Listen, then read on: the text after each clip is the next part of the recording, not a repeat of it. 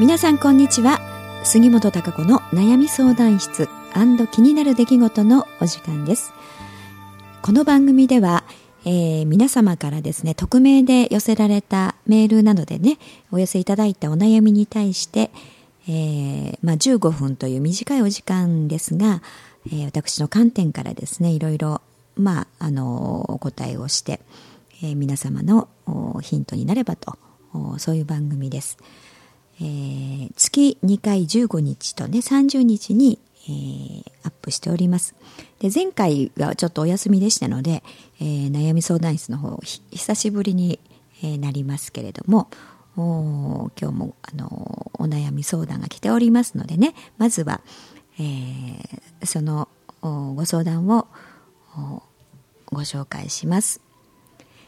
いつもラジオ拝聴しております。50歳の主婦です。昨年の12月81歳になる義父が脳梗塞を患い左半身麻痺になりました、えー、半年ほどの入院生活とリハビリを経て、えー、現在は義理の妹家族が自宅介護しております。義父は車椅子生活になり体一つ起こすのも大変です。私は離れたところに住んでおりますので週に一度義理の妹のところへ泊まりで介護しに行く程度です。週に一度のことですので私の負担はそれほどないのですがギフとの会話に悩んでおります。何と声をかけたらよいのかがわからないのです。すでに頑張っている義父の姿を目にすると頑張ってというのも酷に感じられますしかといってえー、何と声をかけてあげるのが本人にとって一番良いのか悩むところです。義母や義理の妹には自分の介護をやってくれて当たり前。思う通りにやってくれないと怒りをあらわにする義父ですが嫁の私には気を使っているのでしょう。一つ一つのことにありがとう。あんたの体調は大丈夫かね？と私をねぎらう言葉をかけてくれます。週に一度のことです。お互いに良い時間にしたいと思うのですがどのようなことを話せば良いのでしょうか？という、えー、ご相談が届いております、うん、81歳のね、えー、義理のお父さんが脳梗塞であの左半身麻痺ということですね、えー、現在は車椅子のね、え、生活でとね、週に一度でも泊まりがけでねあの行かれてるということですから結構あのごご家族皆さんでね、えー、こう一緒になって見ているっていうところがすごいあれですね素敵ですよね。えー、まああのその、まあ、この50歳の主婦の方がえー、その義理のお父さんに接してねどう感じておられるんでしょうね。そこのところがちょっと知りたいところなんですけれども見ててあのどんな風に感じるんでしょう。その、えー、一生懸命、えー、義理のお父さんね頑張ってるから、まあ、頑張ってというのも酷だとも書いてあるしでも、えー、一緒にね生活をしているお母さんや、えね、ご家族の方には多分、まあ、甘えもあるんでしょうしねやってもらって当たり前ということで、えー、あの怒ったりとか言いたいことも うん言って思うように自分の体がならないですからねそういったこともあのなんでっていうような思いもきっとあると思いますからね。あのその辺がこう口に出てしまうというかな。なかなか感謝の言葉は出せないというような感じなのかなと思いますけれどもね。うん。あの見ててどうなったらいいんだろうみたいなことを感じられてるのかなと思うんですね。そういう感じてることっていうのがご自身でね、えー、やっぱりとても大事なところだと思うんですよね。自分があのどう感じてるのかっていう部分、えー、まあなんと声をかけてあげるのがいいだろうかというのは当然もちろんねいろいろ思考する部分ではあるんですが、えー、ご自身が接してみてねあの自分としてその義理のお父さん、うん、に対して、感覚的にどう感じてるんでしょうか、何を一番強く感じてるのかっていうところがまず大事だと思いますよね。うん、なんか例えばもっと、えー、その面倒を見てくれるのがね当たり前じゃなくって、えー、もうちょっとなんか感謝をしながらなんか前向きであってほしいという思いが強いのか、うん、それとももうちょっと違うねこと、まあ、元気出してほしいみたいな 思いが一番強いのか、まあ、そういったところ。自分が何を感じているのかっていうところっていうのがやはり敏感に、えー、その方にとってね、えー、こう一応必要なことといいますかあことを自分の感覚として感じていることっていうのがあると思います。そんな中にそのあまり考えないでね声をかけてあげるといい思いみたいなうんあの源になるものがね含まれていると思うんですよねですからそれを感じるということなんです人間ってね、えー、だから通り一辺倒にこうしたらいいからああしたらいいからというふうにね一概に全てのことに、まあ、ケースバイケースですから当てはまりませんよねいろんなことがね。うん、なんかその方の状況によってもやっぱ変わってくるんで、えー、そこのところはやはり自分があの接した時にね何を一番強く感じるかっていうそういう思いというところにヒントがあると思いますんで、えー、そこのところ感じたことをねあとはまあ言葉の使い方選び方っていうのはあると思うんですがあのその辺をあまりあの頭で考えてしまうんではなくて声をかけてあげるっていうことはまず一番に大事なことだと思いますね。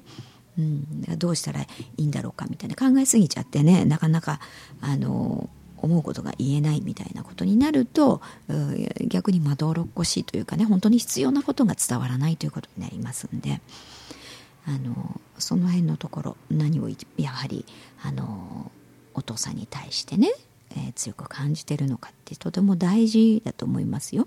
うん、そういうあの自分の感じていることを素直に表現するっていうことがこの方にとっても大事なことであると思いますね。まあ、それはお互いにとってということになると思います。うん、でやはり、まあ、あのいろんな病気にしてもねいろんな、まあ、事件というか物事が起きるということ、まあ、いつもお話ししていることですけれどもその方が魂にとってねやっぱり一応あの一番ね今の時点で、まあ、これこの方法手段が最善と思われることを、まあ、選択してことが起きるというふうになりますから、まあ、この方の場合脳梗塞というねそういうあの病気を患って、えー、左半身が麻痺になるというそういう体の状態というのをね、うん、そういう状態になることで何らかしらその次のステップに進むというかなその方をあのおじいさん自身もそうですし、えー、それに関わり合うご家族の方というものも何かをね、えー、何かに気づ気づいて、えー、より自分の人生次のステップへ進む成長するために今の状態が最善であるということ。そういうふうにことは起きてますんでね。うん、そういう状態でもやはりそこで感じること思いというもの。もちろんいろんなことでの何でしょうかね。やっぱり自分一人でできないからいろんな人の助けがあって物事が成り立っているっていうことに気がついたりね。そうすると、まあ、感謝の心が湧いてきたりということでねいろいろなあの価値観考え方というものが変化していきますよね、えー、いろんなことに気がついていく。そうすることによってあの自分の人生というものがあまた成長していくというふうになるんでね。ここで何か多分、えー、その義理のお父さんご家族の方もまあ次の自分のステージに行くためにね必要な事柄として起きているわけですからそこでどう捉えるかというのがまあ一番大事な部分ではあるんですが何にしてもどんな状態になったとしてもやはり魂ってあの最善になるために今の選択というのがありますからあこの方の場合はこうやって病気になることっていうことが一番あのいいというふうに魂は選択をしたわけですよね。えー、そして次の成長に向けているということなんであの意識の部分ではねあのやっぱりめいっちゃったりとかなんでとかね、うん、なんでこんな大変な思いしなきゃいけないんだみたいなものって当然あの人間の意識って出てきますよね。それでも、うん、いろあのそういう状況の中からね、うん、でもなんか次に迎える希望みたいなものであったりその中から生まれてくる喜びであったりっていうものをね見出していくことによってまた一つの殻が破れるというか次に、えー、の成長に向かうということになるんでね。そういうあの気持ちに持っていけるといいますかな、うん、意識が迎えるようなあの会話というものが、まあ、一番あのいいとは思いますけれどもね。うん。からあの例えば自分自身のことうん。自分が一生懸命こんな思いで日々頑張ってるとかね、うん、頑張ってて例えばこういうふうに周りに感謝しててあのこういう思いでいるんだみたいなこと、うん、そういう話を聞くことによってねああなるほどなみたいなね、えー、そう刺激を受けるというか感化されるっていう部分もあるでしょうしまたはあのその義理のお父さんの生きてきたね今81歳なわけですからあのきっといろんな経験をなさってますよね。でいろんなことがあったと思いますね。そんな中でどんな人生を送ってきたのかどんな喜びがあったのかとかね。大変なことってどんなことがあったの？みたいなね。そんな話を聞かせてもらうことによってあ勉強になるななんていうふうにねあもっと教えてとかねもっと聞かせてほしいっていうことであのーそのお父さんのね、えー、生きてきた奇跡であったりとか思いとかこんな風に頑張ってきたんだよみたいなこと、うん、そうあこれってすごい勉強になるなすごいねお父さんなんていうね、えー、いうところから元気が出てくるんですよね人間って。うん、あれだけ頑張れたんだからとかねあんな風に頑張ったななんていう風にがんあの大変だったけれどもこうやりきったぞみたいなことっていつまでも人間って覚えてますしねそういう時のことの方が楽に行った時のことよりもね懐かしかったりしますよね。うん、でなんか誇りに思ってこう話せるというか、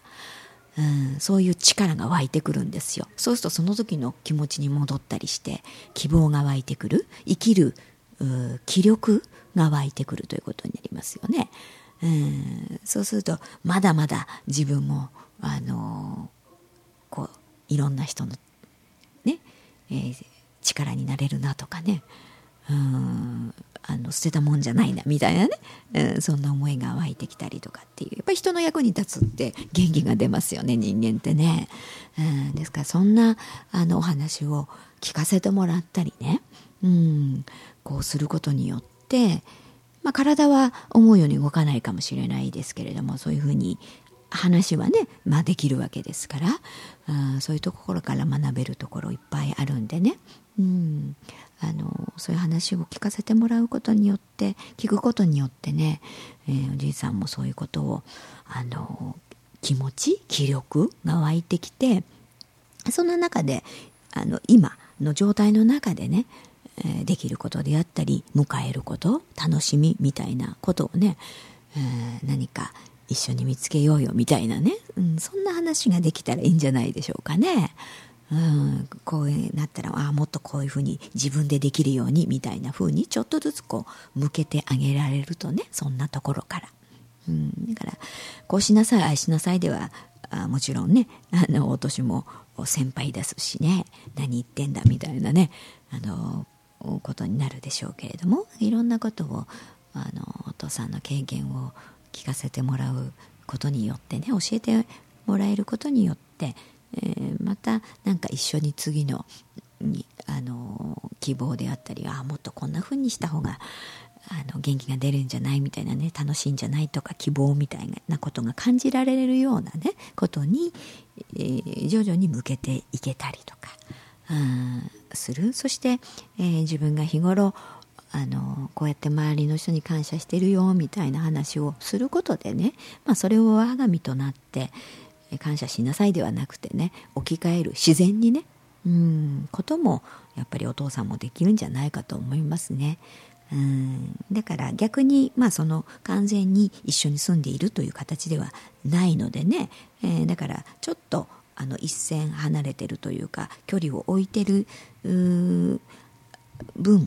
あのほらねぎらう言葉をねかけてくれたりっていうことがあるわけですからそういう余裕があるわけですよねお父さんにとっても。うん、からあのやっぱりあまり近くにいるものにとってはついつい甘えが出てね、うん、やってもらって当たり前なんだからみたいなことにしかならないところがあそういうふうに客観的に物事が見れるっていう時間があるわけです。ができるわけですからね、うん、なんかあのいいその週に1回はね、えー、なんか感情的な自分にはまり込まずに物事を捉えられるということがそんなお話ができる関係になれると思いますからね、うん、そんな話をこうしてみたらいいんじゃないでしょうか、うん、何かをこうあの言わなきゃ言わなきゃみたいに思ってるとね何かけ声かけていいんだろうみたいでまたあの頭で考えちゃうと思いますからね。うんあのいろんな一緒の時間を楽しむというかな。でいろんな話を聞かせてもらって、えー、その中からまた何かふっと出てくるんじゃないでしょうかね。うん。まずはそんなあの話をしてみたらどうでしょうか。そして自分の最初にも言いましたようにね感じてること感じることっていうことってとても大事です。でそれがやっぱり相手の魂にとってこう言ってくれみたいなね、えー、ことであったりっていうあのそういうあのものを感じるはずですからね人間って、えー、そこの部分も大事にしてください。であの頭で考えすぎて抑ええ過ぎちゃうみたいなね。うん。風にあまりしなくてもいいんじゃないかと思いますね。はい、えー、いかがでしょうか。あのちょっとそんなこと思いながらね、えー、今度は、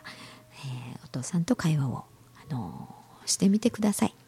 はい、それでは、えー、お時間になりましたんで、えー、また、えー、皆さんからのね、えこういったあのご相談をお寄せくださいね、えこの相談室の時間の中で、え順番に、え答えをしていきたいと思いますので、えどんなことでも結構ですからね、